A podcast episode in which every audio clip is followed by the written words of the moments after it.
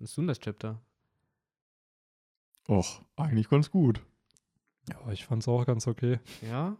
Ja. Ja, gut. Dann du? bis nächste Woche. Ciao. Nein, natürlich nicht. Benny, komm, mach.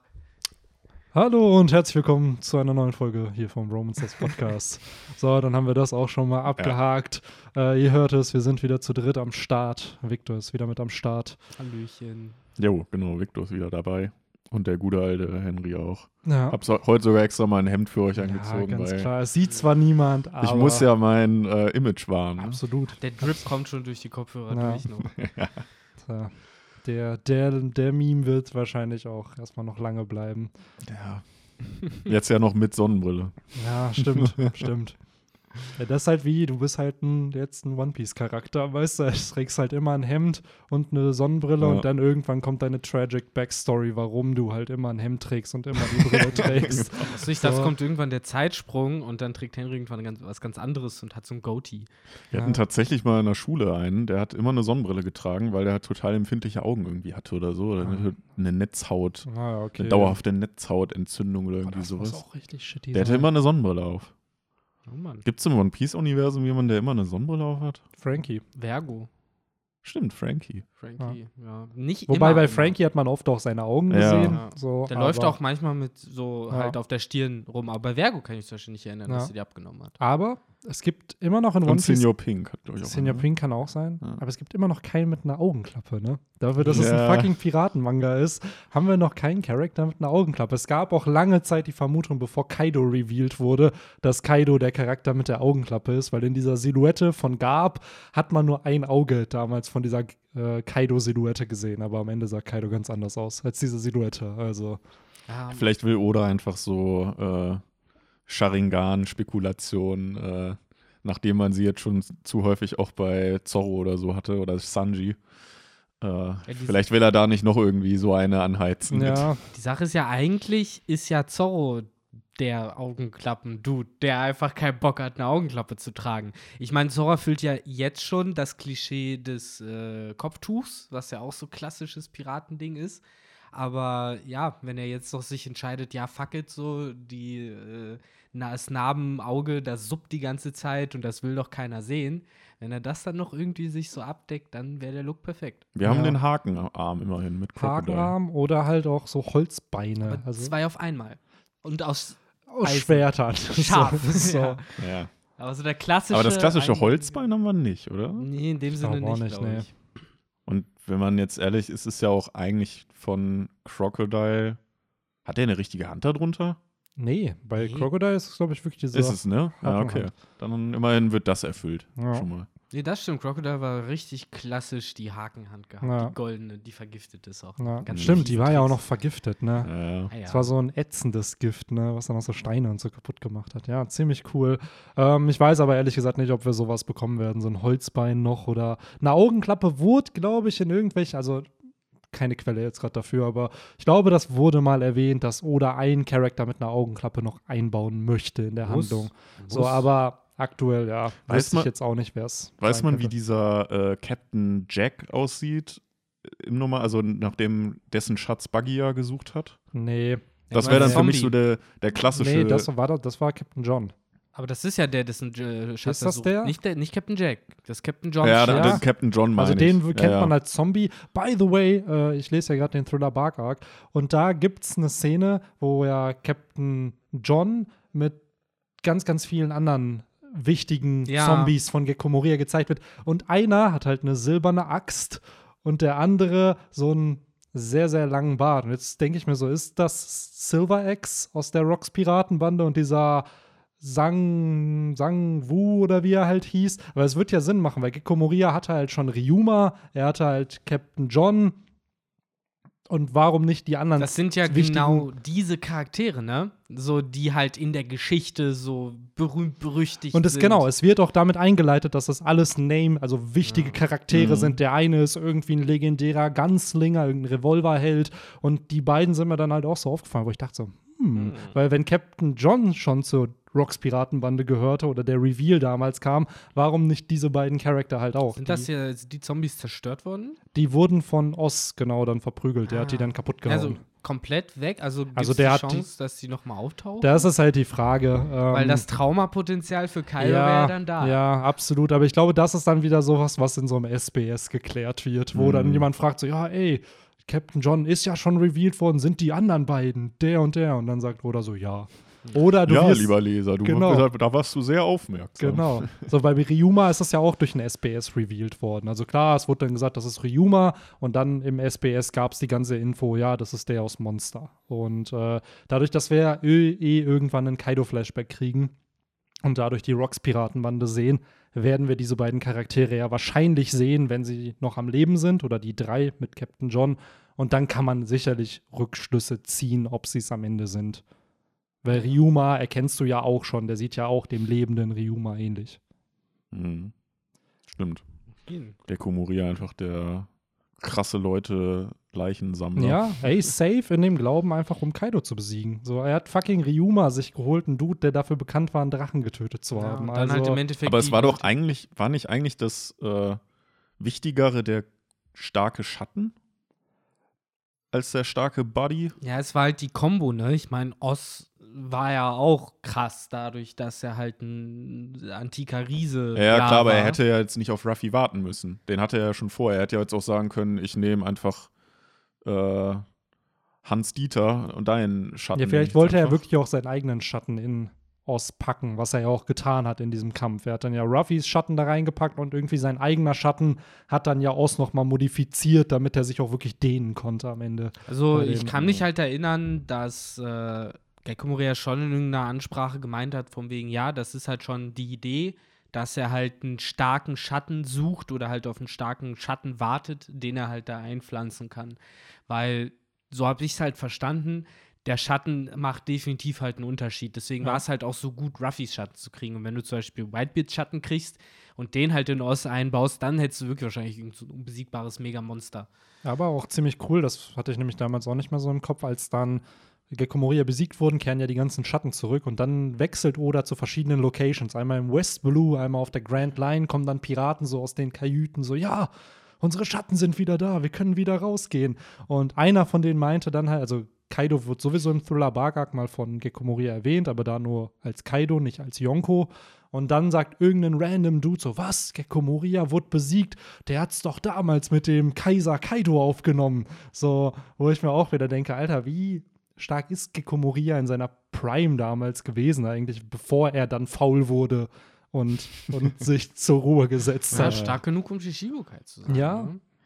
Muss man ja schon irgendwie sagen. Ist halt auch da die Frage, wann wurde er erst, ne? Und 320 Millionen ist ja schon eine Hausnummer. Also, das hat Ruffy ja bekommen, nachdem er Ines Lobby infiltriert hat. Das ist ja So. schon echt so eine, so eine Ei- oder Henne-Frage, weil die Vermutung bei mir war ja lange dadurch, dass er halt diese, ja, krasse Naturgewalt in Form der Thriller Bark im Florian Triangle mit seiner Teufelsfrucht hat, ist er halt einfach so, ja, fast schon wie so ein kleiner Mini-Carm-Bell, so nach dem Motto, so das musst du umfahren. Und damit halt die Marine, die den auf seiner Seite sozusagen hat, damit die halt diesen Vorteil haben, damit die wissen vielleicht, was da abgeht, haben die sich halt gedacht, dann nehmen wir den halt in Shishibukai auf. Aber vielleicht ist er ja auch erst eben so faul geworden, hat sich eben zur Ruhe gesetzt, nachdem er da aufgenommen wurde. Und dann Ja.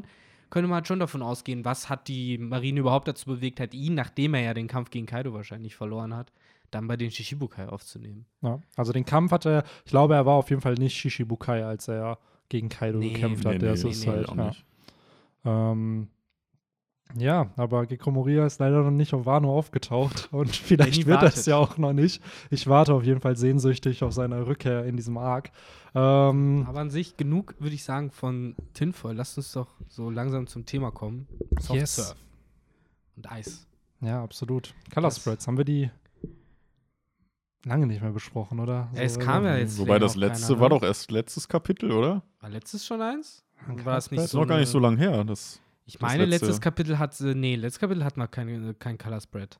Da hatten wir so ein Fan-Request-Bild wahrscheinlich wieder. Wir hatten halt ab und zu natürlich die schon Jump-Cover. Ah, nee, tatsächlich, auf Kapitel, äh, in Kapitel 1009 Ja, hatten krass. wir das Ja, letzte. krass. Das Winter-Setting mit den Tanukis.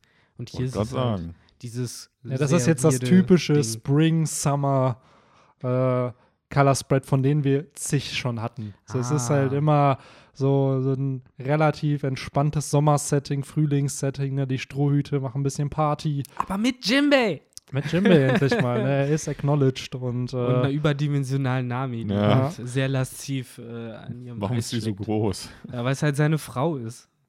Und, Was? äh, Ja, es ist ja theoretisch, äh, wie war das? Äh, hat er doch mal gemeint, äh, oder ist ja im Internet so verbreitet, dass er eine Cosplayerin geheiratet Ja, ja. hat, die halt äh, Nami gecosplayt hat. Chiaki Ino. Aber das ist doch jetzt, aber warum ist das der Grund, dass sie groß, so groß ist? Ja, dass er sie halt am liebsten zeichnet halt und im äh, Mittel, also im Zentrum haben. Also sagen wir es mal so, oder sexualisiert äh, Nami sehr, sehr oft auf so Seine Color. Ja, seine Frau, aka Nami auf Color Spreads. Also ich erinnere mich, es gibt ein Bild, wo sie halt, ich glaube, es ist, da wird sie von, von Wasser irgendwie nass gemacht, so von einer Dusche und da ist es wirklich so zent zentral platziert, richtig groß und der Rest der Strohhutbande ist irgendwo im Hintergrund und spielt da halt rum. so. Und Ja. ähnlich hier. Hier wird dann vielleicht gesagt, so, ja, Ja, aber hier ist eigentlich ja nur die Mundregion sehr. Ich meine, nicht mal ihren Ausschnitt sieht man wirklich. Diesmal krass. enttäuschend. Weil sonst wird der eigentlich immer der sehr gerne in Szene gesetzt. das stimmt, das stimmt. Aber, Ja, aber naja. ich finde es an sich cool. Ich finde bei Oda immer in diesen Color Spreads halt die Farbgebung toll. Dass der halt, der baut sehr, sehr viele Farben ein und man hat nie das Gefühl, dass es zu überfüllt an Farben ist, sondern wirklich wie, ja, keine Ahnung. Ja, dadurch, dass es ja eh einfach nur komplett bunt ist, kann man auch Ja. nicht das Gefühl kriegen, zu viel zu ja, haben, das ne? ist aber der Punkt. Ich glaube, man kann sehr, sehr schnell falsche Farben nutzen und ein Bild komisch wirken lassen. So, und ich habe bei Oda nie das Gefühl, dass wenn er halt so ein Color Spread macht oder auch dann die Character Reveals kommen mit den Farben und allem drum und dran. Ich habe immer das Gefühl, die Farben sind irgendwie abgestimmt auf, auf das Design und ähnliches. Und äh, hier bei den Color Spreads finde ich das halt oft. Man merkt halt, der spielt halt mit verschiedenen Tönen und ich glaube, irgendwelche Leute, die Kunst studieren, merken da vielleicht dann auch, dass Mhm. irgendwelche Komplementärfarben da benutzt werden und welche Farben mit was kombiniert werden können und welche Nuancen an Farben er halt nutzt, um bestimmte Dinge zu suggerieren. Also ich glaube, dass Oda sich schon in dieser ganzen Color Theory sehr, sehr bewusst ist, was er da halt macht. Auf Mhm. jeden Fall. Die einzigen zwei Sachen, die ich noch äh, toll an dem Cover-Spread finde, ist zum einen äh, Ripped Lysop, der halt wirklich seit dem Zeitsprung committedly ripped ist, was ich halt immer noch cool finde. Der sieht halt zum Teil muskulöser aus, als Ruffy früher noch zum Anfang des Zeitsprungs aussah. Und zum anderen, dass man auch hier irgendwie diesen popkulturellen Fortschritt sieht, dass diese fucking Oreo-Kekse halt mittlerweile wirklich so universell sind, dass halt sogar Nami halt einen in ihrem Eis hat. Es ist ja wirklich eindeutig ein Oreo-Keks, so sogar halt von der Form und von, Ja, von der, ja. vom Muster auf dem Keks her und so. Ihr habt es hier gehört, Oda ist Oreo-Fan, Ja, scheinbar bestätigt. schon. Was ich halt cool finde, ist, dass Frankie halt die Haare, seine Frisur halt wieder Ja. schön an so eine, äh, an so ein Softeis dann angelehnt ist. Und, äh, Benny, was mir auch noch aufgefallen, da haben wir nämlich auch im äh, letzten Band Kapitel drüber gesprochen, über Marken äh, und Klamottenmarken in äh, One Piece. und Sanji trägt da auch irgendwie sowas. Man kann es nicht komplett lesen, irgendwas mit Cam und dann Bar. Ich glaube, das Vielleicht ist das auch ein, ein äh, Brand. Glaubst du, das ist das Camp David von One Piece? Es gibt ja mindestens eine etablierte Marke in One Piece. genau. Ich glaube, dieser Löwenkopf ist es. Dieser. ja, wir haben sogar zwei, wie gesagt, Ja. von Papak. Ah, Der hat halt Ja. auch so eine Marke mit diesem Stern, der so angerissen irgendwie ist. ah interessant. ich glaube, Oda macht sich da schon Gedanken. so, was, was da im In-Universe dann noch passiert. Vielleicht lernt man ja irgendwann einen Modedesigner aus diesem Universum halt kennen. Mhm. Macht natürlich in der Story für Piraten nicht so viel Sinn, aber ich kann es mir durchaus vorstellen, dass es das da gibt. Ähm, zu Lissab nochmal, dass diese Pose, wo er da unter Wasser ist, erinnert mich so ein bisschen an diesen Meme, ähm, der mittlerweile halt auch, glaube ich, ein bisschen Popularität hatte, wo oben so ein Kind am gefühlt ertrinken ist und unter dem Wasser sitzt da irgend so ein Skelett auf so einem Stuhl einfach, womit dann immer suggeriert wird, ah, denen geht's schlimm, aber denen geht's noch schlimmer. Und Lissop hat gerade in dieser Pose Ja. diese Szene für, okay, dem geht's noch schlimmer. Also du müsstest da irgendwen haben, der nicht schwimmen kann und dann Lissop, der da Ja, gefühlt Brooke müsste da Oder eigentlich ne, Brooke. sitzen dann, ne? Zum Thema Brooke ganz kurz. Ich finde es äh, ja ein bisschen bittersüß, wie er da sitzt, einfach sein Maul mit Eis vollgestopft hat und es da halt langsam vor sich hinschmelzen lässt, weil er es ja nicht richtig konsumieren kann. Äh, Und noch ein ganz kleines Detail, was wirklich geil, desto länger man drauf guckt, desto mehr fällt man auf.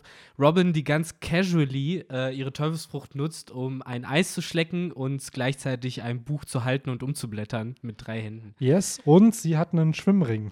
Ja, ja, okay, ja, hat sie. Ach so, ja, braucht sie auch. Stimmt. Ja, Und Lysop hat keinen bekommen, weil der Lysop, kann ja schwimmen. der kann schwimmen. Der und natürlich platziert der Jimbei halt auch in diesem gefühlt Softdrink oder ist das Wasser oder whatever. Ja, wie stimmt. So eine der süße, chillt da ja auch rum. ein süßer Saft. Ach, einfach super. Ja, ist ein cooler Vibe, der da vermittelt wird. Mhm. Äh, so viel zu dieser kunstwissenschaftlichen Analyse dieses Color Spreads von Oda. Und apropos Vibe, von wegen Strömung und Spannung und Elektrizität und so. Ja, äh, wird 1011. öfter mal in diesem Chapter gezeigt. Äh, einmal in richtiger Form und einmal in einer etwas geschwärzten Form. Ne? Mhm. Denn das Kapitel beginnt mit einem neuen Homie von Big Mom, wo man aber noch nicht das ganze Design sieht, was ich wieder auch da hätte man es jetzt gebraucht. So dass Oda jetzt selbst dieses Homie-Design dann nur anteast und nicht komplett zeigt. Ja. Das ist so ein bisschen, weil es ist ja klar, Hera ist halt die Schwester von Zeus. Sie Frau. ist Und Frau? Schwester. ja beides. Also Weird. vor allen Dingen die, die Frau, äh, aber auch die Schwester. Naja, okay. Weird, aber okay. Äh, und hier haben wir halt entsprechend anscheinend jetzt einen Homie, der komplett nur ein Blitz ist, so wie ich das verstanden habe. Ah, okay. Weil Also mein, kann, sie wird nicht noch eine Wolke. Das war mein erster Gedanke, dass er einfach nur eine weibliche Wolke ist, halt mit dem, mit dem äh, Kussmund sozusagen, wird das ja suggeriert. Ich hätte jetzt gedacht, dass das einfach ein Zeus mit Kussmund ist, aber was Mhm. du sagst, ist auch echt wahrscheinlich. Weil was wird der Sinn sein von einer anderen Wolke? Dann hat sie ja, Ja. denselben Nachteil wie mit Zeus, dass vielleicht irgendjemand anders. Weil du hast absolut Ja, recht. klar, aber äh, ich meine, so Blitze, okay, irgendwie scheint es zu gehen, aber eigentlich finde ich das dann selbst im One Piece-Universum wieder unlogisch, weil du kannst eigentlich Blitze nicht so materialisieren, dass da irgendwie ja ein Gesicht entsteht. Natürlich. Ah. Also am Ende ist halt die Frage, wie sieht dann dieses Design aus? Ja. Ich schätze wirklich die Form, auch wenn es natürlich unlogisch ist, in unserer Welt ist dann diese Kugel, die Big Mom da in der Hand hält, dass das dann dieses materialisierte oder der materialisierte Blitz ist. Aber Ja, so ein Kugelblitz gibt es ja, Ja. auch im echten, in der echten Welt, ne? Aber ich finde deinen Vorschlag, Benny, cool, weil mein erster Gedanke halt war, hey, nice, ein neuer Homie, aber gleichzeitig auch ein bisschen Enttäuschung, weil eben das, was du gesagt hast, weil es halt dann in meinem Kopf erstmal wieder eine Wolke wäre, also der gleiche Homie, nur mit einem Kussmund so. Und das macht für mich irgendwie den Braten nicht so richtig fett, auch wenn es trotzdem ganz nice sie- ist. Wobei das ja ähm, eigentlich auch wieder von zu, zu ihrem Vorteil ist, weil sie braucht ja auch was, worauf sie reiten kann. Ja, an Aber sich, das hat klar. sie ja mit Prometheus. Das hat sie ja im Whole Cake Island Arc auch gezeigt, dass sie Zeus ja zum Fliegen gar nicht braucht, weil die Flammen von Prometheus machen ihr anscheinend nichts aus. Stimmt, sie kann Ja. ja auf ihm drauf sitzen Ja. und dann das Bild kann ich Okay, mich noch gut dran okay. erinnern, auf jeden Fall. Ja, ja. Ja, stimmt. Jetzt, wo du es sagst, die Attacke. Aber an sich, äh, ja, ich erinnere mich halt, wie ich im letzten Podcast, im Chapter davor, das halt noch so ein bisschen für mich auch aufgehypt habe, so dieses, hey, Big Mom macht halt was Krasses. Und ich fände es halt schön, wenn das dann auch wirklich, sage ich mal, ein Homie ist, der dann vielleicht auch ja, krasser ist als Prometheus oder Zeus, so, weil es halt jetzt langsam geht's halt ab und da wird es halt Zeit, dass Big Mom halt jetzt ihre richtig krassen Kräfte rausholt. Aber Big Und, Mom ja. scheint ihre Hausaufgaben in griechischer Mythologie gemacht zu haben. Sie hat sofort im Affekt äh, den passenden Namen für, Ja, für ihren neuen Homie natürlich. parat gehabt. Na, das stimmt. Wobei ich mich frage, vielleicht werden die ja auch so immer wieder ausgetauscht. Vielleicht passiert sowas mit, wie mit Zeus ja regelmäßig.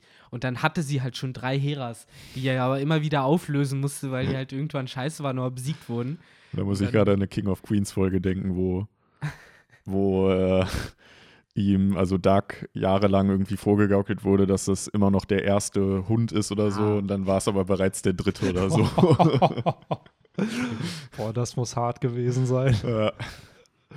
ja, klar, so kann es natürlich auch mit Zeus sein. Ne? Vielleicht ist das schon Zeus 3, der jetzt. Ja, ich meine, ganz ehrlich, es wird ja schon suggeriert, wahrscheinlich dann Tsunami zurückkehrt. Das Warum ist, glaube ich, Big der Mom Setup, jetzt ja. bei Nami und Genau. Co. Ne? Das ist ja wirklich die Sache, ne? Wird da jetzt noch ein Plot draus gemacht, dass es vielleicht auch darum geht, dass Zeus eben nicht von Big Mom einkassiert wird, weil das könnte sie ja, denke ich mal. Und Mhm. es wird ja auch keinen Sinn machen, jetzt Zeus freizulassen für sie, weil der ist ja gefährlich so ein bisschen und das sind ja auch ihre Seelen. So. Aber genau wie du es sagst, ich glaube, das wird dann ein Plotpunkt, dass eben Zeus, der sucht ja jetzt Big Mom, dass sie dann sagt so, ja, nee, ich brauch dich nicht mehr, Ja. ich will dich nicht mehr. Und vielleicht will sie ihm dann auch die Seele entziehen und dann kommen halt Lissop und Nami Das ist irgendwie. die, das ist die typische Glumanda-Story aus Ja. der ersten ja, tatsächlich. genau ey. das. Und dann entwickelt sich Zeus irgendwann weiter. Erst zu, zu Zeus Texo und dann zu Ja. Zurak.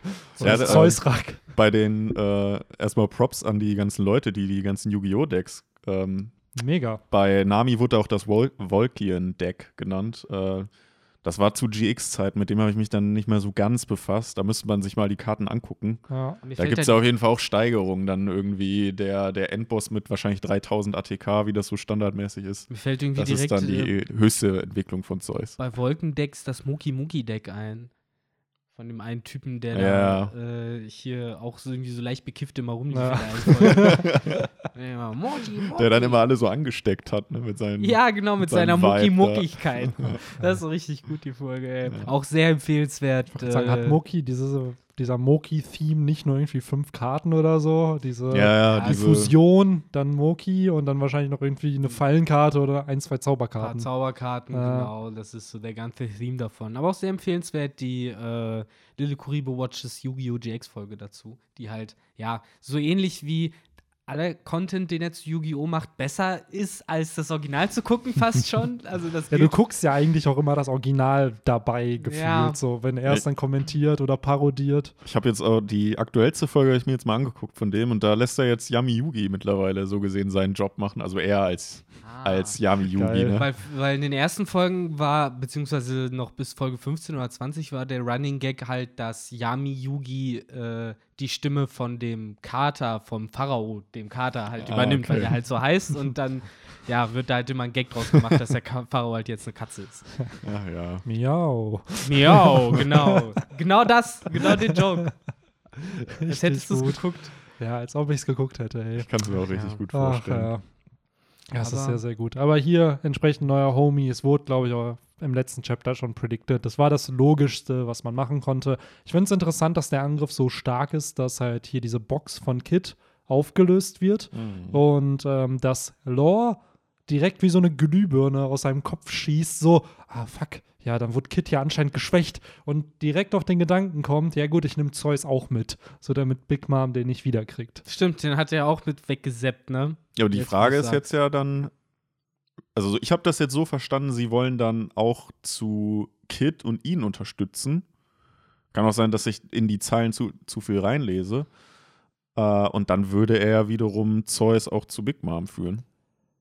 Das ist halt die Frage, wo er jetzt halt Zorro lässt. Weil Zorro Ja. kann ja nicht kämpfen. Der liegt ja jetzt erstmal Mhm. K.O. Ob, ob die sich jetzt erstmal vielleicht wieder in diesen Keller teleportieren, wo das Poneglyph ist, um da ein bisschen, weil der Keller scheint ja ein Ort zu sein, wo besiegte Charaktere wieder zu Kräften kommen Pokémon können. Center. Das Pokémon Center, ähm, wo dann entsprechend äh, Zorro erst ein bisschen geheilt wird, weil Lore hat eine Operationsfrucht. Der wird sicherlich seine Meinst, gebrochenen. meinst du, dass dann auch da wieder äh, Hiyori ihn heilt? Ja, vielleicht.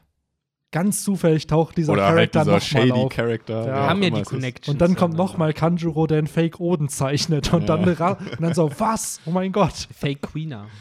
Ja. Ähm, Ja, genau. Übrigens, also zu der Frage mit Big Mom und Zeus, äh, also das stellt Law ja auch fest, dass er sagt, okay, es wird halt scheiße und schwierig, wenn äh, Big Mom die Wolke zurückbekommt. Und deswegen seppt er die ja mit, damit, äh, weil die Wolke ja sagt, oder Zeus halt sagt so, hey, ich muss halt Big Mom äh, äh, retten gehen. Und das verhindert er halt mit dem Port. Deswegen denke ich halt, dass er jetzt gerade äh, sich zusammen mit Zorro und Zeus halt weit weg von Okay, Big Mom also- geportet hat. Also äh, Law gegen Zeus confirmed jetzt. Ja. Ja, ich Das glaube eher. Law plus Zeus.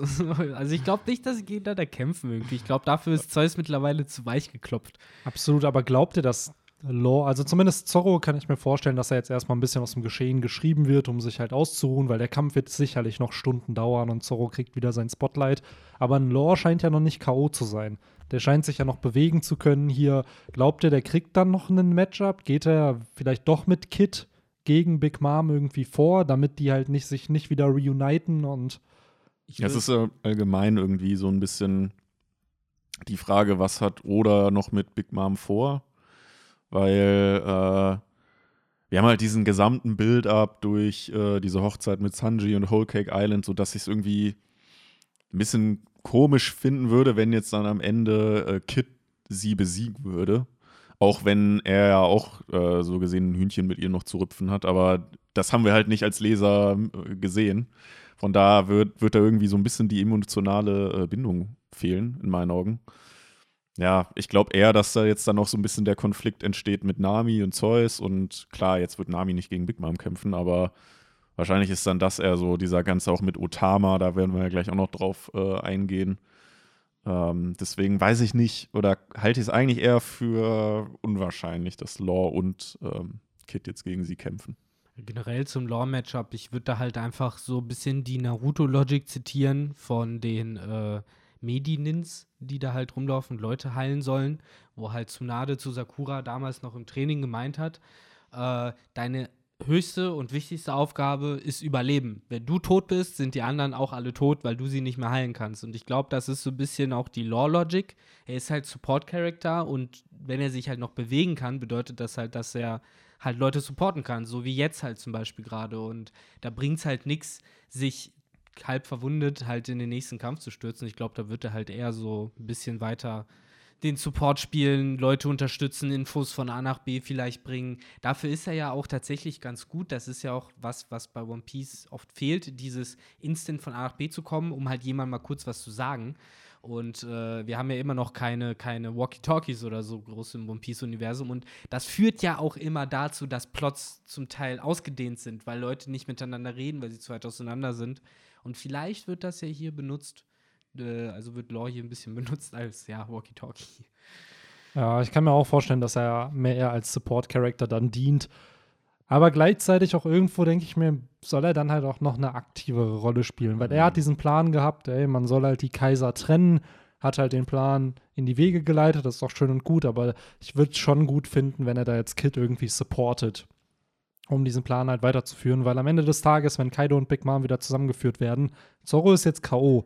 So, wenn die nochmal so eine Kombi-Attacke starten, hm, was natürlich wieder dafür spricht, dass sie es vielleicht hinkriegen werden, wieder so eine Kombi-Attacke dann zu machen, oder aber, so wie der Plot sich jetzt ja gerade entwickelt, wir einen Turning Point wieder kriegen, dass eine Big Mom vielleicht doch nicht mehr auf der Seite von Kaido kämpft. Weil anscheinend, egal wie grausam man ist, solange dir jemand Essen gegeben hat und Solange du unter 10 bist. Ja, und du unter 10 Jahren alt bist, äh, wird dir Big Mom irgendwie helfen und supportet dich. Da kommen wir gleich noch hin. Aber zu, zu, zur Lore-Sache noch ganz kurz. Da stimme ich dir zu, dass er generell daran arbeiten wird, eben Big Mom und Kaido auseinanderzuhalten. Das auf jeden Fall, aber ich glaube halt nicht durch eine direkte Konfrontation, Nee, sondern also eben, genau. ne, dadurch, dass er Leuten sagt, ihr müsst ihr auseinanderhalten, Ja. dadurch, dass er vielleicht eben Nami und Lysop jetzt steckt, so ey, ihr müsst jetzt irgendwie alles dran setzen, dass Big Mom halt bei euch bleibt oder sowas und nicht zurück zum Luft. Ja, oder er halt wieder einen Plan macht. Wenn man mal ehrlich ist, wenn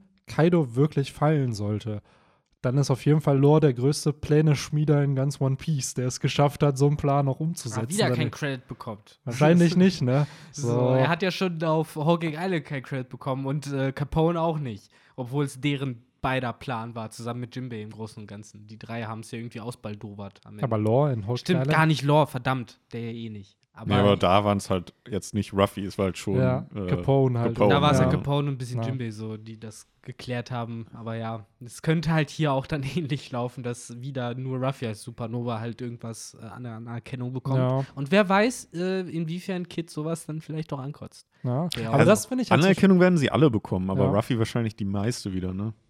Das auf jeden Fall. Ich glaube halt eher auch gerade so ein Kid, er präsentiert ja schon gerade auch Größe, weil natürlich könnte er jetzt auch gegen Kaido kämpfen, aber er realisiert ja, ey, wenn wir wirklich gewinnen wollen am Ende, ist das jetzt meine Aufgabe dafür zu sorgen, dass Big Mom nicht in die Nähe von Kaido kommt. Und deswegen glaube ich gar nicht da, also klar, so scherzhaft wird's Kid dann aufregen, dass Ruffy am Ende ein höheres Kopfgeld irgendwie hat.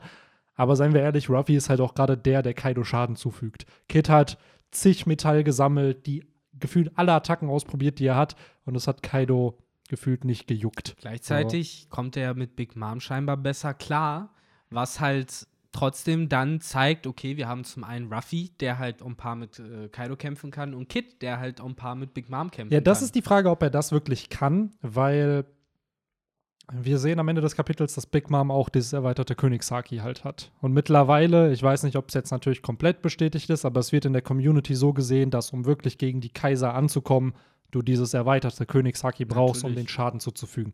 Kid ist ein Königshaki-Nutzer, vielleicht ist ja sein Character Development jetzt halt auch, dass er das lernt. Und dann könnte er es ja auch mit Big Mom aufnehmen.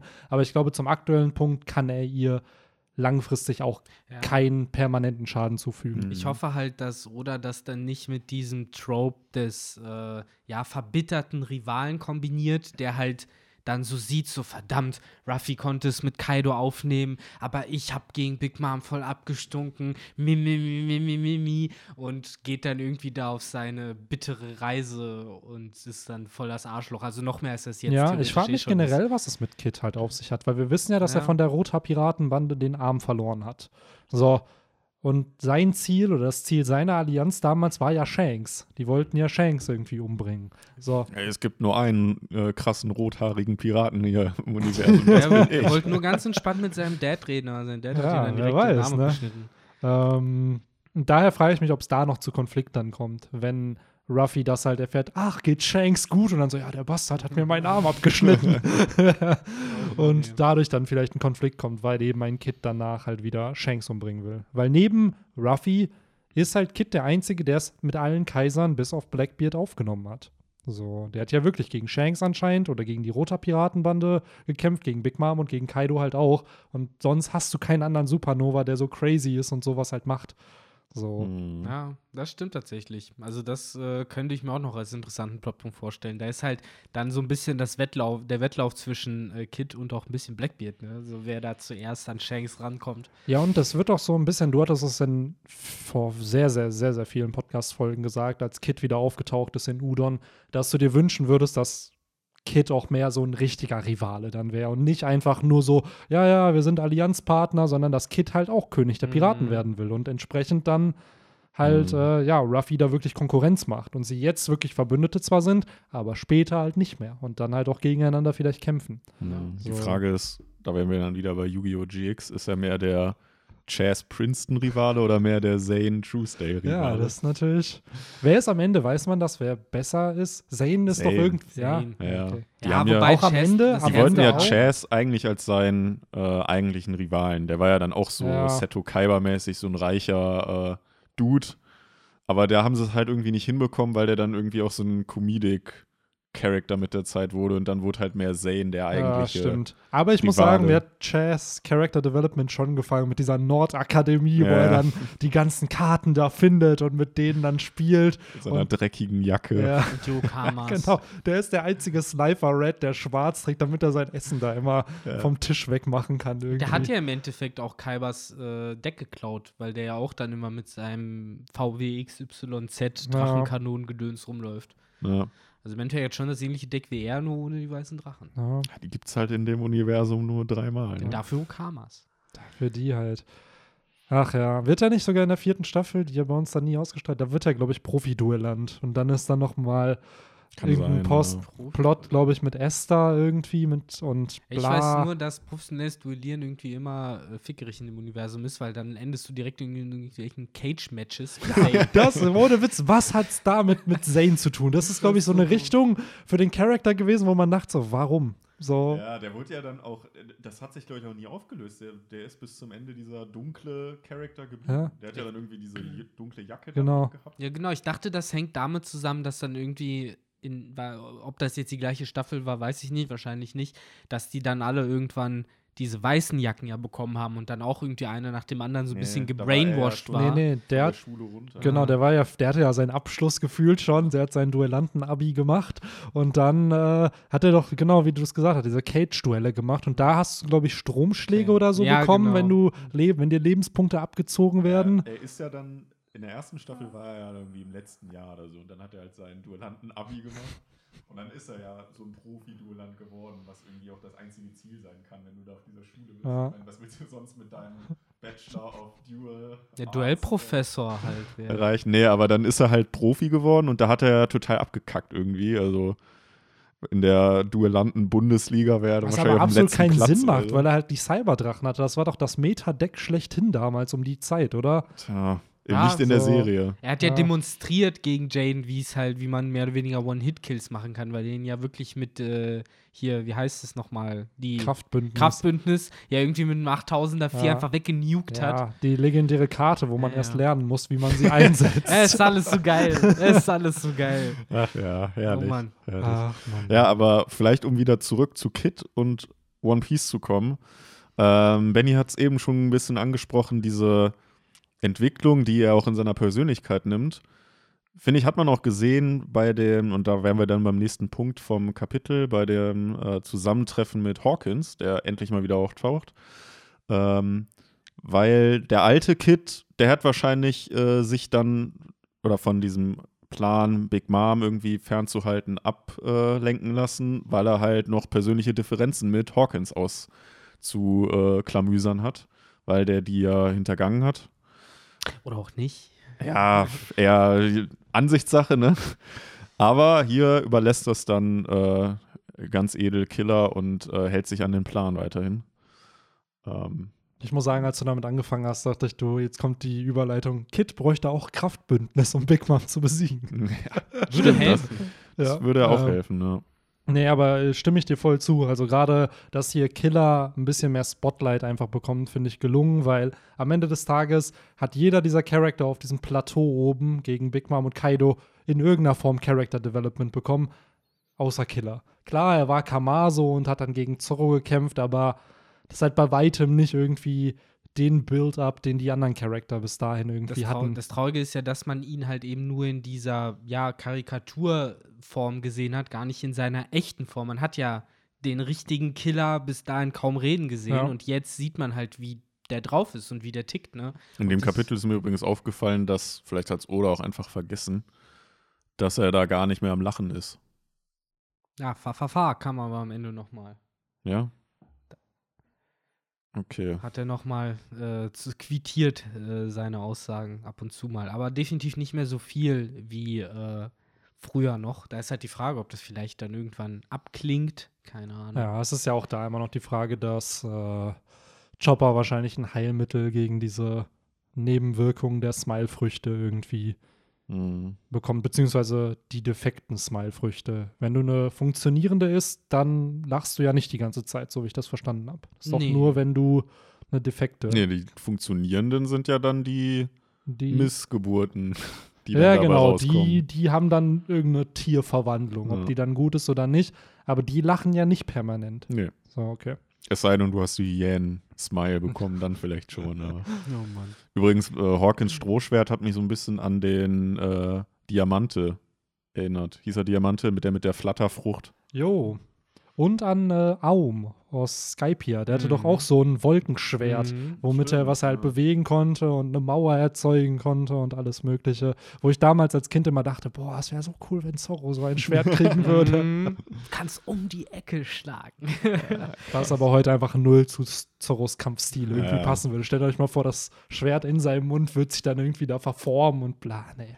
Aber das wird können- nicht funktionieren. Können wir so kurz einmal appreciaten, wie sick Hawkins eigentlich aussieht in seiner Form? Also, das muss man ja schon sagen. Ich finde, das ist echt badass mit diese halb spinnenförmiges Heu, nicht Heuschrecke, sondern wie heißt das? Vogelscheuchen-Design. Hm, Mich hat ein bockt das schon echt an. Hat ein bisschen was von so einer lebendig gewordenen Pflanze, ne? die dann so Wurzeln irgendwie. Ja, stimmt. Es hat so ein bisschen Wurzelstyle, ne? Aber auch interessant, dass äh, er eigentlich nur zwei Hosenbeine an seiner Hose hat, und in der Verwandlung da auf einmal ganz viele karierte Hosenbeine dazukommen. aus dem Nichts. Also, wenn man eine Teufelsbrucht hat, deine Klamotten Ja. passen sich ja an. Das ist ja die Common Knowledge. Ey, aber ich verstehe es voll. Das ist wie wenn du dich in Magma verwandelst, aber deine Klamotten ganz normal an dir dranbleiben. Ne?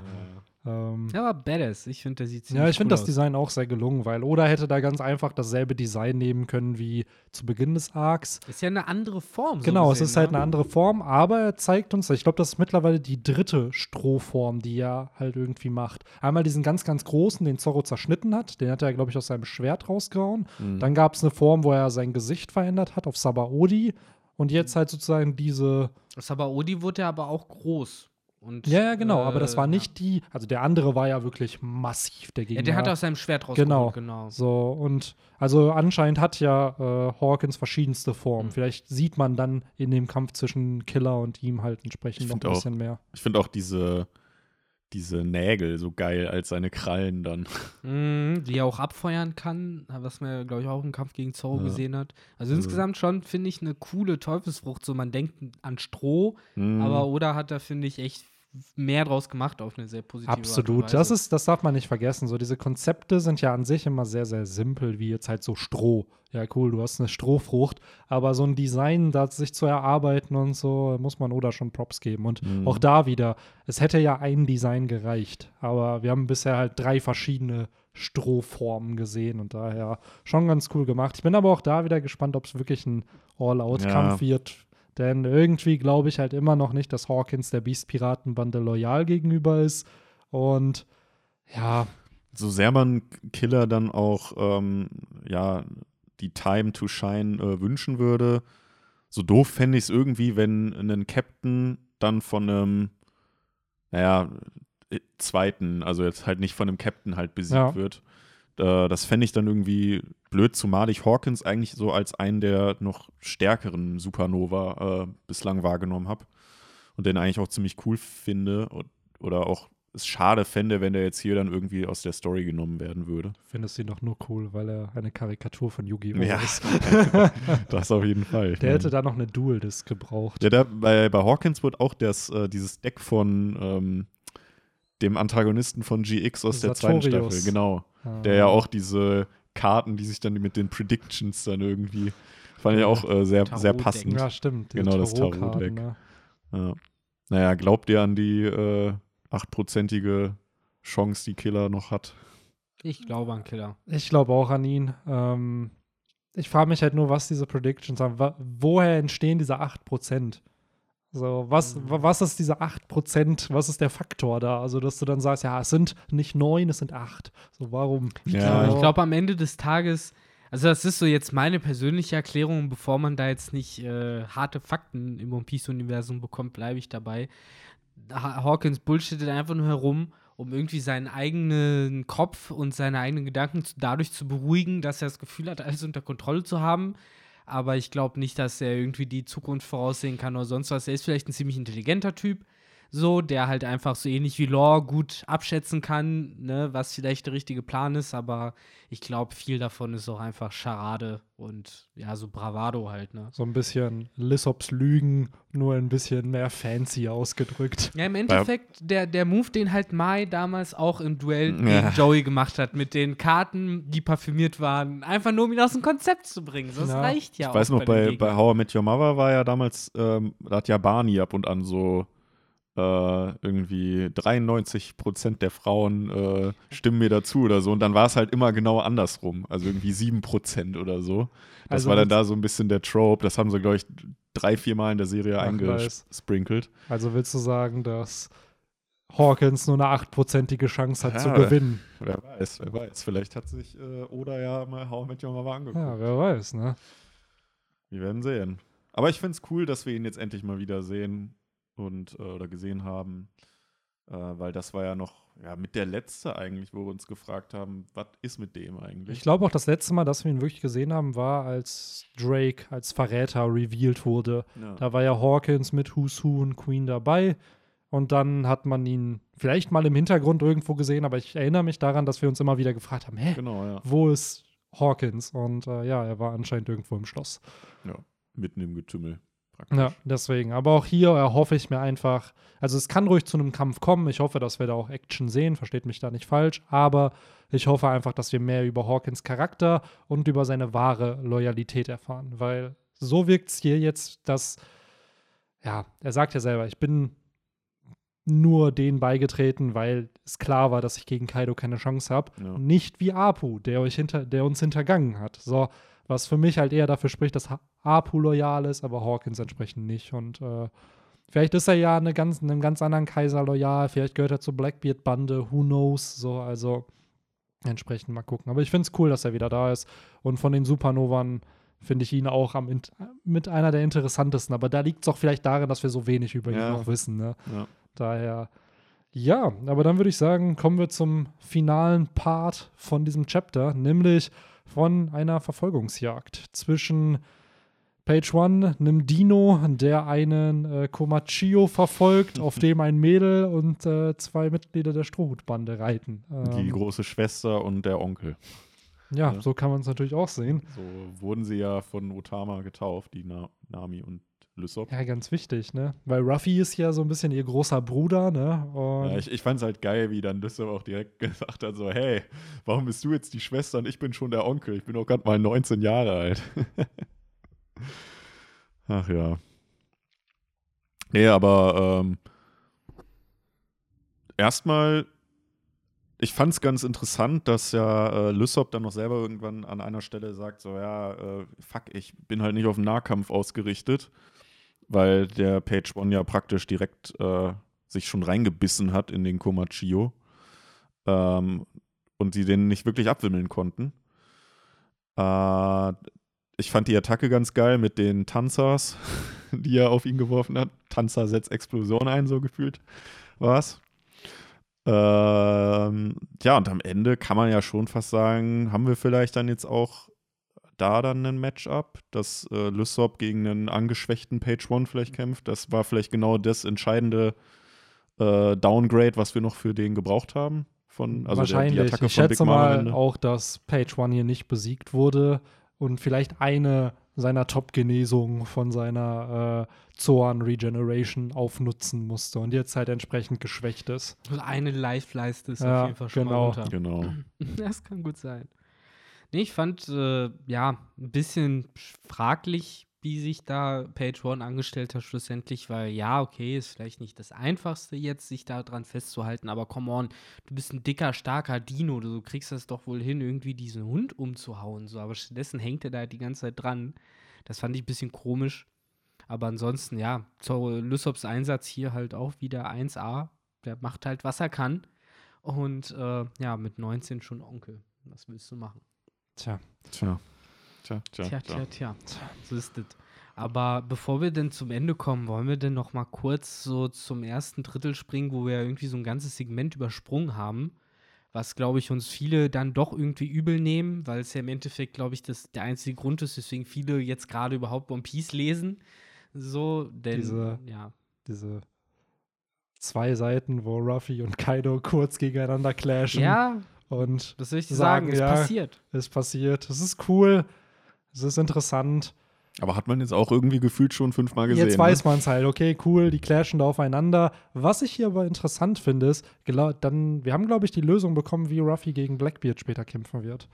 Eben durch dieses erweiterte Königshaki, weil du deinen Gegner halt nicht berührst. Und Blackbeards Teufelsfrucht ja nur funktioniert gegen dich oder dir deine Kräfte raubt, wenn du ihn halt berührst. Und das wäre halt ganz cool, wenn das halt später die Möglichkeit ist, um die äh, Finsternisfrucht dann halt entsprechend auch ein bisschen zu kontern. Mhm. Das wäre ein interessanter Gedanke, weil bei Whitebeard hat er es ja auch im Endeffekt nur geschafft, weil er dann schon besiegt war und tot war. Genau. Also, aber was ich an dem Clash hier noch irgendwie bemerkenswert fand, es erinnert mich irgendwie stark an das Aufeinandertreffen zwischen Ruffy und äh, Luki. Es ist halt wieder der zweite Soan in der Hybridform, der halt ja physisch definitiv Ruffy überlegen ist und Ruffy sich halt jetzt einfach was einfallen lassen muss und eigentlich den ganzen Kampf über im Nachteil ist.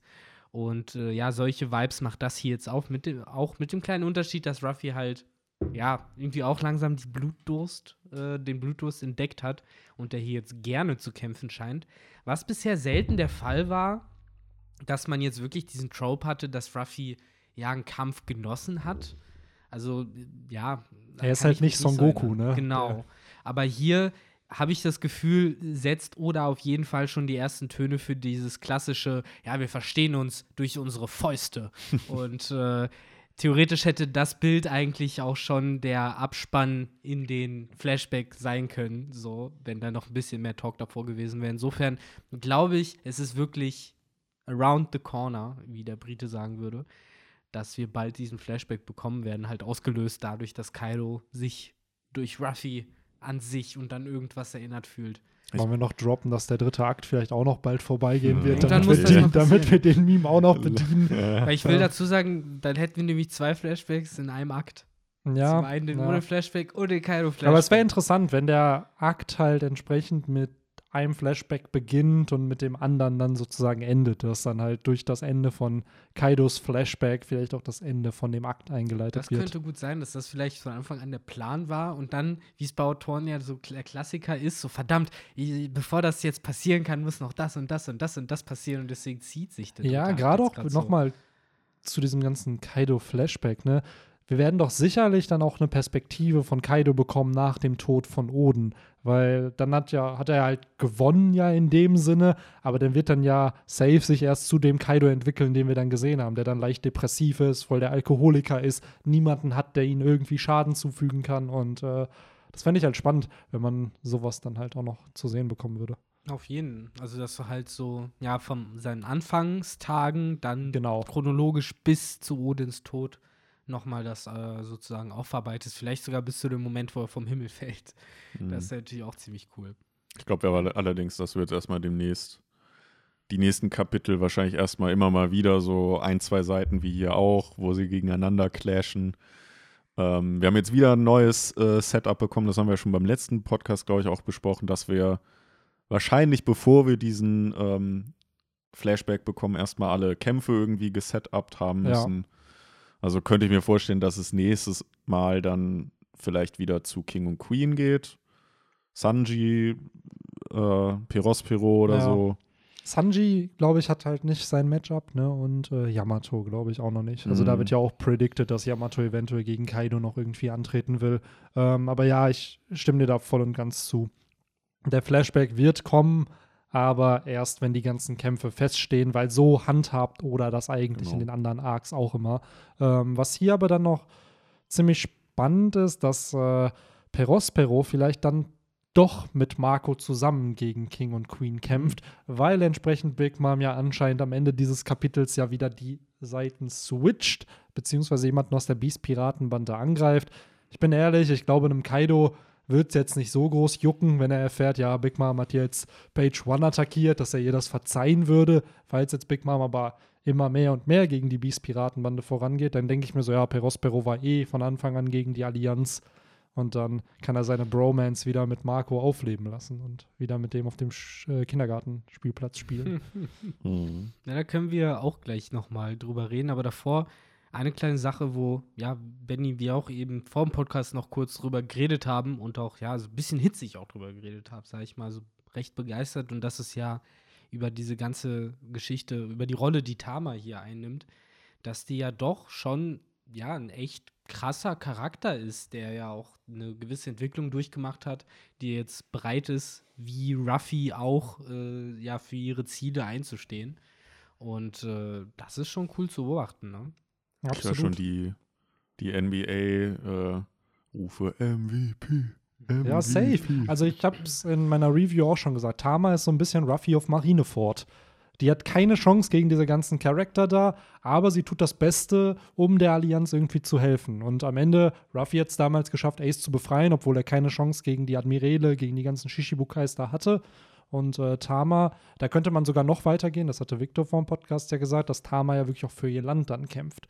Die ist ja wirklich. Ja. Und sie hat auch, äh, sie scheut ja nicht mal den Tod. Nee. Also, sie sagt ja sogar, ey, äh, mir ist egal, was jetzt am Ende mit mir passiert, aber bitte, Komashio, halt noch so lange durch, ja. bis wir die alle hier gefüttert haben. Ja, plus, sie bezeichnet Ruffy halt immer als großen Bruder, so kommt ihm halt zu Hilfe, so wie damals Ruffy halt seinem großen Bruder zu Hilfe gekommen ist. Und gleichzeitig halt schafft sie es ja, Verbündete aus Leuten zu äh, hinzukriegen, die eigentlich nicht deine Verbündeten sein sollten. Ruffy damals mit Crocodile und den ganzen Impel Down Leuten und sie verbündet sich hier gerade einfach mit Big Mom. So und es hat natürlich niemand jetzt groß kommen sehen, weil ja, mein Gott, Big Mom ist ein bisschen unpredictable, aber der Setup ist da. Das finde ich halt ziemlich cool, weil ich habe mir gestern noch mal die Anime-Folgen halt dazu angeschaut.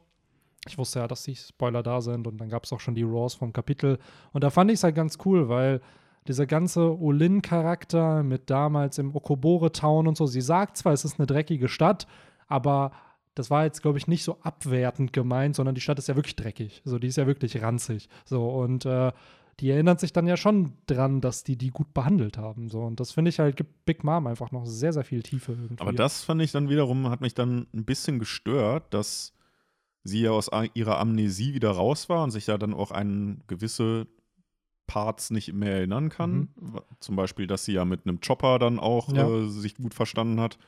Aber warum kann sie sich denn daran noch erinnern? Und das ist der Punkt, weil das, glaube ich, einfach so ihr tiefen Charakter halt ist. Ob Olin, und das ist generell, da müsste man jetzt noch tiefer in diese ganze Thematik gehen. Was hat es mit Olin auf sich, also mit diesem, diesem Am Amnesie-Charakter von Big Mom? Weil wir haben mittlerweile gesehen, sie hat ja unfassbar viele Stimmungsschwankungen. Wenn sie kein Essen kriegt, dann kommen Wutausbrüche, gefühlt Amokläufe, die dann da in irgendwelche Städten ausgelebt wird oder halt entsprechend Verfolgungsjagden entstehen. Und Olin ist halt auch so ein Charakter, der als Plot-Device irgendwie funktioniert hat, um Big Mom nach Udon zu bringen, um sie dann zu Kaido zu bringen. Aber ich glaube, dass da mehr hintersteckt. Und ich vermute, ist natürlich nur reine Spekulation, aber dass diese ganze Mother Caramel-Geschichte aus ihrer Vergangenheit damit zu tun hat und dass vielleicht die Big Mom, die wir kennen, gar nicht Charlotte Linlin ist, sondern entsprechend Mother Caramel.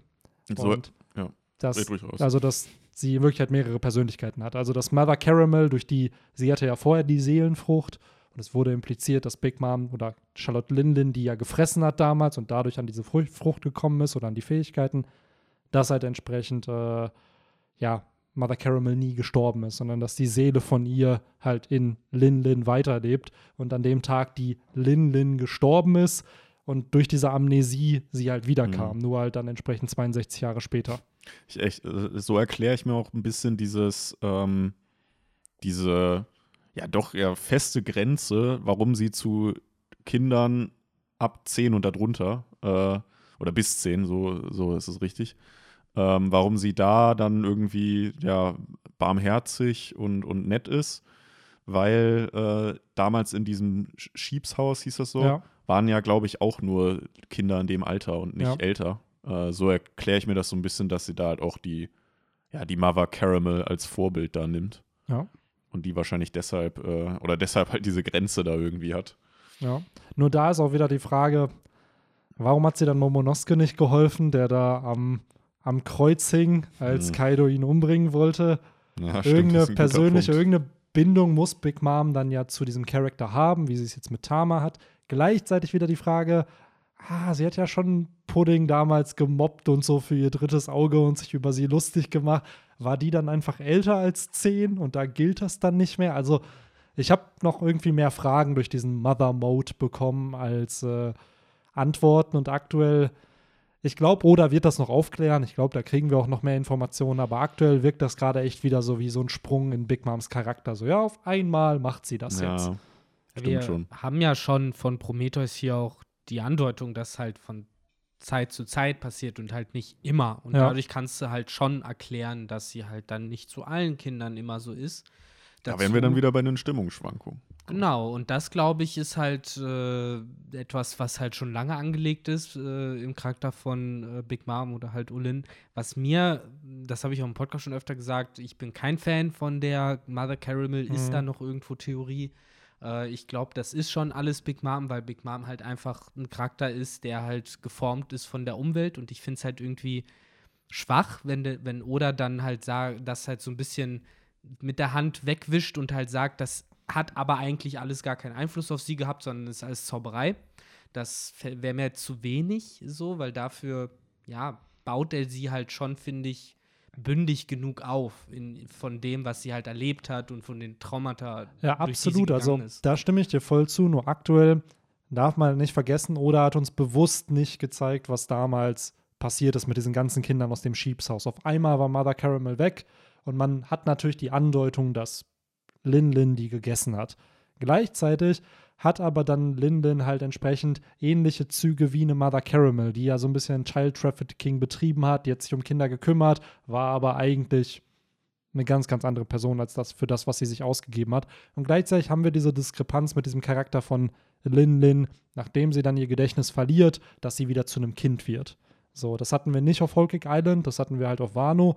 Und ähm, ich finde, Indizien sprechen dafür, kann aber natürlich, ich stimme dir zu, kann natürlich sein, dass das in eine ganz andere Richtung geht und dass das halt falsch gedeutet ist. Und, äh ich finde halt das, was du sagst, das sind ja auch Argumente eben dafür, eben zum Beispiel, dass der einzige Einfluss, den sie halt hatte, Mother Caramel und dann Streusen war. Da musst du halt nicht verzaubert für sein, ja. um dann halt die Idee eingepflanzt zu bekommen, hey, im Schiebshaus war es schön, ich will so ein Schiebshaus nochmal bauen und dann baut sie halt Totoland, was ja in ihrem Kopf ein Paradies ist für alle so.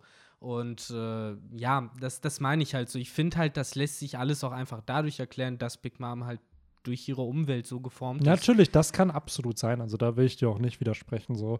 Ich finde einfach die Möglichkeit, dass es da Klar. ist, interessant, weil es dann zeigen würde, so ja, es gibt halt Big Mom ist Mother Caramel in Charlotte Lindlin und Charlotte Lindlin ist immer ein Kind geblieben. So die, ja, weil das, was ich immer noch nicht verstehen kann, ist halt, dass Lin also Olin, unfassbar ja nett ist. Die hat ja wirklich Empathie für andere, wohingegen eine Big Mom ja schon sehr, sehr grausam manchmal erscheint und dann einfach auf irgendwas halt scheißt. Auf jeden und, Fall. Also so. diese Diskrepanz zwischen eben der Amnesie Big Mom und der echten Big Mom, die ist da und da braucht man halt ein bisschen Erklärung. Genau. Jetzt könnte man natürlich sagen, ne, das liegt halt eben auch daran, dass da vielleicht eben dieser Charakter ist, der halt unterdrückt wird und dann eben halt nur rauskommt, wenn sie, weiß ich nicht, die Kontrolle oder die Beherrschung verliert.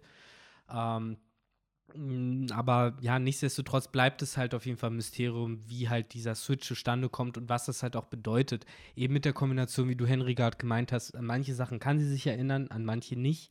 Vielleicht hängt es halt eben mit dem Essen zusammen, ja. dass nun mal die Leute im Village ihr Essen gegeben haben und sie deswegen halt im Kopf geblieben sind und halt eben als gute Leute abgespeichert waren. Und das dann vielleicht auch der Impuls ist, der halt dann zu diesem starken Gefühlen denen gegenüber äh, kommt gleichzeitig. Und das ist dann, finde ich, äh, so ein sehr, ja, Big Mom in Character-Satz, der halt am Ende vom Chapter kommt, wo sie dann halt sagt, so, ey, fickt euch, so, wir sind zwar alle asozial, aber wir haben halt Standards. So, und das ist ein Satz, den kann ich halt verstehen, weil Big Mom nicht so rüberkommt als jemand, der halt ähm, ja, wie soll ich das sagen, halt einfach zum Spaß ganze Nation zum Beispiel auslöscht oder so. Für ihren eigenen Gain, ja, aber halt zum Beispiel nicht großartig zur Strafe oder so. Höchstens halt, um sich zu holen, was ihr zusteht, so wie sie es ja dem Fischmenscheninsel angedroht hat. Ich will meine Steuern. So, aber wenn die Steuern zahlen, gibt es ja keinen Grund, die dem Erdboden gleich zu machen. Und ähm, ja, hier find, ich finde, das passt da einfach sehr gut rein, dass sie sich halt einfach sagt, so, ey, am Ende des Tages sind das meine Freunde so, und wenn ihr halt meine Freunde angreift, dann greife ich zurück an. Und das ist halt ein Zug, der sich halt mittlerweile eigentlich durch jeden Piraten zieht, der irgendwas auf sich hält, außer Blackbeard. so, weil jeder, ob gut oder böse, sagt halt, wenn ihr meine Nakamas ne, Schaden zufügt, dann könnt ihr euch halt warm anziehen. Und in dem Fall war halt das Okoboro Village Big Moms Nakamas. Kannst halt drehen und wenden, wie du willst. Ja, ich hoffe aber auch da, dass wir einfach noch mehr Erklärung bekommen. Ja wow, sorry, äh, was es da mit Big Mom und ihrer Mother Mode und ihrer Vergangenheit auf sich hat, weil ich glaube, hier hat Oda bewusst Dinge noch weggelassen, damit wir es entsprechend noch nicht ja. erahnen können und dass das dann halt im Laufe der Handlung einfach noch kommt, weil Big Mom ist einer der vier wichtigsten Piraten in diesem Universum. Natürlich hat sie charakterliche Tiefe, so und äh, natürlich ist der Plot hier noch nicht vorbei für sie. Ich hoffe einfach, dass da mehr kommt. Ich finde es schön, dass sie dieses erweiterte Königshaki hier hat. Sie präsentiert es gegen Page One. Was crazy ist, weil Page One dann wahrscheinlich erstmal auf dem Boden liegen wird. Ähm, Ulti ist auch gestockt. Kit ist, glaube ich, und Zeus sind auch noch auf der Suche jetzt nach ihr. Die sind da noch nicht angekommen, so wie ich das verstanden habe. Also ich fand das super. Ich fand das so juicy, wie er halt wirklich genau schön einen Job in die Kehle bekommen hat So, die haben vorhin noch nach den Schwachstellen gesucht. Big Mom hat sie gefunden. Und dann Ulti, die halt wirklich, ja, da halt steht und sich halt denkt, so, fuck that shit. So, ich gehe da jetzt nicht rein. Und äh, ja, ich finde, das erzeugt einfach einen sehr coolen Moment, den halt vor allen Dingen unsere Protagonisten nie so richtig erzeugen können. So, der aber in anderen Mangas ja oft stattfindet, wo du halt einen Protagonisten hast, der overpowered ist, der vielleicht unterschätzt wird und der dann seine wahre Kraft rausholt und die Bösen stehen da halt eben so wie Ulti mit aufgerissenen Augen. Bei One Piece passiert das nicht oft, weil halt Ruffy seltsamerweise trotz Kopfgeld, trotz allem, was man über ihn weiß, immer und immer und immer wieder irgendwie unterschätzt wird. So, und jetzt haben wir halt irgendwie diesen geilen Moment, wo halt einfach ein Charakter, dem was nicht gefällt, halt auch eben pur die Stärke hat, das halt zu untermauern. Und äh, deswegen finde ich dieses letzte Bild sehr, sehr, sehr cool. Absolut. Yes. Kann ich nur zustimmen. Wobei ich noch nicht sicher bin, ob Ulti da sich dann raushält oder vielleicht sogar doch von den Emotionen getrieben sich sogar eher äh, reinstürzt und äh, einen Angriff startet. Ähm, weil ich fand es schon irgendwie auffällig, dass sie da jetzt auf der letzten Seite dann noch so prominent irgendwie platziert wurde. Äh, ja, mal schauen, was es dann in zwei Wochen gibt. So sieht's aus. Wir haben nämlich wieder Pause. Die legendäre Golden Week Hm. ist da, wie jedes Jahr. Also es ist auch keine Pause von Oda, sondern die Weekly Shonen Jump pausierte einfach. Ich hatte es in die WhatsApp-Gruppe geschrieben, glaubt ihr, die, die Manga-Leser in Japan hassen diesen Feiertag, weil die Weekly so, Ich, ich frage mich halt, was, was, was geht da so ab? Also ist das irgendwie so ein sowas wie bei uns Karneval, wo dann auch irgendwie richtig die Post abgeht? Oder ist das mehr so ein, ja, weiß ich nicht, was, ist denn hier bei uns so ein, das ist ja eine ganze Woche, ne, auch. hm, ich Heißt ja nicht schon. umsonst Ja, diese- Golden Week. Die haben ja ihre Sommerfestivals, aber es geht dann wahrscheinlich mehr Richtung August oder so. Da haben sie auch noch dieses Obon-Festival. Ich weiß ehrlich gesagt nicht. Ich kann Aber es halt, muss ja schon wichtig ich sein. weiß ne? halt nur, also, dass die Golden Week sind, glaube ich, mehrere Feiertage, die halt, glaube ich, nicht mal thematisch groß zusammenhängen, sondern einfach nur so nah immer im Jahr an, aufeinander fallen, dass es halt So, eine ganze es- Woche ja, ist. okay. Also so und ein deswegen sagen bisschen sie wie Christi Himmelfahrt bei uns und dann mit Pfingsten ja, und so sowas. ähnlich, das glaub dann, ich. Genau, dass man einfach sagt, okay, irgendwie haben wir in der ersten Mai oder in der zweiten Aprilwoche immer drei Feiertage irgendwie und dann sagen wir einfach scheiß drauf, dann wird halt die ganze Woche zu einer Feiertagswoche erklärt. Hm. Ich glaube irgendwie sowas. Aber genau kenne ich mich da auch nicht aus, da könnte so ein Japanologe. Also, mehr es zu gibt sagen. irgendwelche Emperor's Birthdays, die da gefeiert Ah. werden. Greenery Day, Showa Day, Constitutional Memorial Day, Einfach nur Irgend- irgendein Kram, ne? Children's Day. Also, da Ja. werden wohl einfach alle Feiertage hintereinander gepackt und dann einfach gesagt, so, ja, das ist die Golden Week. Warum nicht, ne? Kennen Ja. wir in Deutschland auch. Aber scheint ja wichtig zu sein, weil sonst wird da ja nicht umsonst ein Magazin nicht erscheinen. Und Ja. ich schätze einfach mal, die Leute müssen da auch nicht arbeiten die Woche dann. ich glaube, die, so- die haben sich schon lange so drauf ausgelegt, dass halt diese Woche dann, ne? Ja, weil ich schätze mal Haben so die mit Weekly, Sake eingedeckt. Ja. Ja, weil die Jump kommt ja in Japan immer am Montag raus und ich schätze einfach mal, viele holen sich die zur Arbeitswoche zum Beginn, lesen es über die ganze Woche dann irgendwie durch und dann erscheint die nächste. Wenn du aber eine Woche jetzt nicht arbeiten musst, haben sie vielleicht einfach Angst, dass dann halt die Sales nicht Oder reinkommen. der in den- Kiosk hat einfach zu. Ja, oder der Kiosk hat zu, ne? Weiß ich Ja. halt nicht, ne? Da überhaupt Ja. jemand auf hat. Das ist halt auch immer die Frage, ne? Bei uns ist ja dieser Sonntag immer dieser Ruhetag, aber das ist ja in so vielen Ländern einfach nicht. So Ja. unter anderem Schweden oder so, die haben das ja nicht. Nee, Da Frankreich, Italien auch nicht. Ja. Äh, als ich da im Urlaub war, war ich auch überrascht, dass man sonntags Ja, schön das in ist den so Supermarkt weird, dann so wie, ihr habt sonntags konnte. auf. Wobei ich das ehrlich gesagt gut finde, wie wir das hier Ja, handhaben. ich auch. Also, das war jetzt, äh, ist, zwar, ist zwar auch nett, dass die anderen Länder das äh, anders handhaben, aber ich finde es eigentlich gut, dass dann so, ja, so Leuten gerade so im Einzelhandel dann auch dieser freie Tag zugestanden wird. Ja, und das ist halt auch so, dieser Sonntag ist dann so der Ruhetag gefühlt, glaube ich, auch für viele. Und Ja. das, ich weiß gar nicht, ob dieser Vibe dann aufkommt, wenn eigentlich dann alles offen hat und du dann im Einzelhandel oder in verschiedenen Bereichen arbeitest, wo du dann halt entsprechend da, also wir haben ja hier auch hier, falls irgendwann mal wieder Dinge aufmachen dürfen, gibt es natürlich auch Jobs, die hier sonntags arbeiten. Ja, klar. ja, Ähm, so eine Tanke oder so, ja. wo dann ja so gesehen auch der Restaurant, Zeitungskiosk mit so. drin ist. Die haben natürlich Ja. dann auch auf. Ja. Aber ja, ähm, ich glaube, wir haben alles bequatscht. Ich glaube auch. Mhm. Finale So. Frage, was glaubt ihr, wo geht's weiter nächste Woche? Äh, in zwei Wochen dann. Achso, ja, mit Manga-Band 6 dann oder nicht. Nee, nee, ich meine im Plot. ähm, Und der wäre der fünfte. Es wäre der fünfte, ne? Fünfte. Ja. Ja. Ich denke mal oder ich hoffe, dass man irgendwie so ein bisschen diese Nami-Lysop-Thematik weiterverfolgt. Also zumindest, wenn schon nicht viel Big Mom, dann halt vielleicht die beiden, Mhm. dass halt der Plot da weitergeführt wird. Ich weiß es nicht, ich glaube, Ruffy und Kaido sind halt jetzt erstmal länger auf der Ablagebank. Ich glaube, dafür waren die Bilder auch. Und dieser Clash am Ende, um nochmal zu symbolisieren, so, und now something completely different. So, und ja, ich habe da jetzt keine Zuversicht für den nächsten Monat oder zwei, dass da groß was kommt von. Ich auch nicht. Wie gesagt, ich glaube halt, da werden immer mal wieder so ein, zwei Seiten von deren Kampf dann äh, reingeblendet. Und ansonsten denke ich mal, wird es nächste Woche vielleicht auch mit denen weitergehen, die wir jetzt nicht gesehen haben. Ja, Sanji, Jimbei, Robin. ja. Das glaube ich nämlich auch. Ich vermute, dass es mit Ulti im nächsten Chapter weitergeht, weil hier ja auch steht, Ulti appears. Dann haben wir ein paar Seiten dazu und dann kriegt man den Switch zu. Was geht eigentlich bei Jimbei? Ja. So, den haben wir ja lange nicht gesehen. Oder halt entsprechend bei Robin und Brooke. Sodass man da einfach ein paar Updates bekommt. Ja. Ähm, und Ja. vielleicht wieder ein Kampfsetup. So wie wir es hier auch so casual in dem Chapter bekommen haben und in den letzten Jahr irgendwie auch. Da hat ja auch Raizo und Inuarashi haben da ja auch Setups für ihre Kämpfe bekommen. Ist Also, ja bei Sanji jetzt auch die Frage, ne, wohin läuft der? Das wissen wir immer noch nicht. Und wenn er jetzt zum Beispiel in den Keller läuft, wen findet er dann? ja. So, da findet er dann den halbtoten Zorro. ja, genau so. Marimo, was machst du denn hier? Ja. Das Hast ist, du etwa schon verloren? Sanji, der ihn verarztet. O- oder er sieht dann halt eben, wie Zorro von Hiyori verarztet wird und dreht komplett durch. Ja, und dann kriegt er so, ein, so eine Sprechblase, die so ein Pfeil durch sein Herz Ja. ist. Mhm. so ungefähr wird das sein. Ach ja. Ach ja. Hat uns Sanji überhaupt?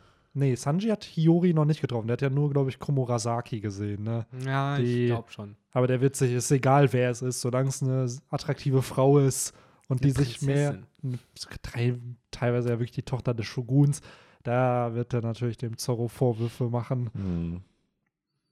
Ja, das war's. Das, Das war's war's, dann, ja. ne? Aus die Maus. Ja. Aber gutes Chapter. Also, Ja, mir hat hat Spaß Spaß, gemacht. gemacht. Ich fand den, gerade, wie gesagt, hab's ja oft genug gesagt, aber das Big Mom-Ding. Ich saß da die ganze Zeit mit der Faust in der Luft, so, ja, Mann, genau so ist das. So, Standards haben, ihr Wichser. ja, absolut. Das war gut. Haben wir einen Hashtag? Palais. Ich musste direkt an Fluch der Karibik denken, als sie meinte, wir haben Standards, so einen Piratenkodex. Ich weiß nicht, habt ihr Fluch der Karibik gesehen? Da, Ja, du meinst die, wo die ja, alle so zusammenkommen im dritten Film, ne? nee, nee, den aller, allerersten. Zum ersten. Da? Im allerersten ist dann so, das wird dann mehr auch so als Gag gemacht, dass Palais das Wort ist, was du sagen kannst, damit Piraten dich nicht sofort töten, sondern dass du handeln kannst. Okay. Und dann ist immer so, da, dass es im Laufe des Films als erst was voll Seriöses angesehen wird. Ja, wenn du das sagst, dann müssen dich Piraten erstmal respektvoll behandeln. Und es im Laufe des Films immer mehr parodiert wird, dieser Begriff, dass es eigentlich niemanden juckt, so ob es diesen Begriff gibt oder nicht. okay, dann äh, Palais. Ich Ja. bin gespannt, wie es schreibt. Ja, Ich weiß es gerade selber nicht genau, wie man es schreiben würde. mit P auf jeden Fall am Anfang. Der Rest, das heißt, es klingt halt französisch, ne? Irgendwo wird ein Akzent drin sein. Ja. Also Irgendwo ist, glaube ich, ein G da drin.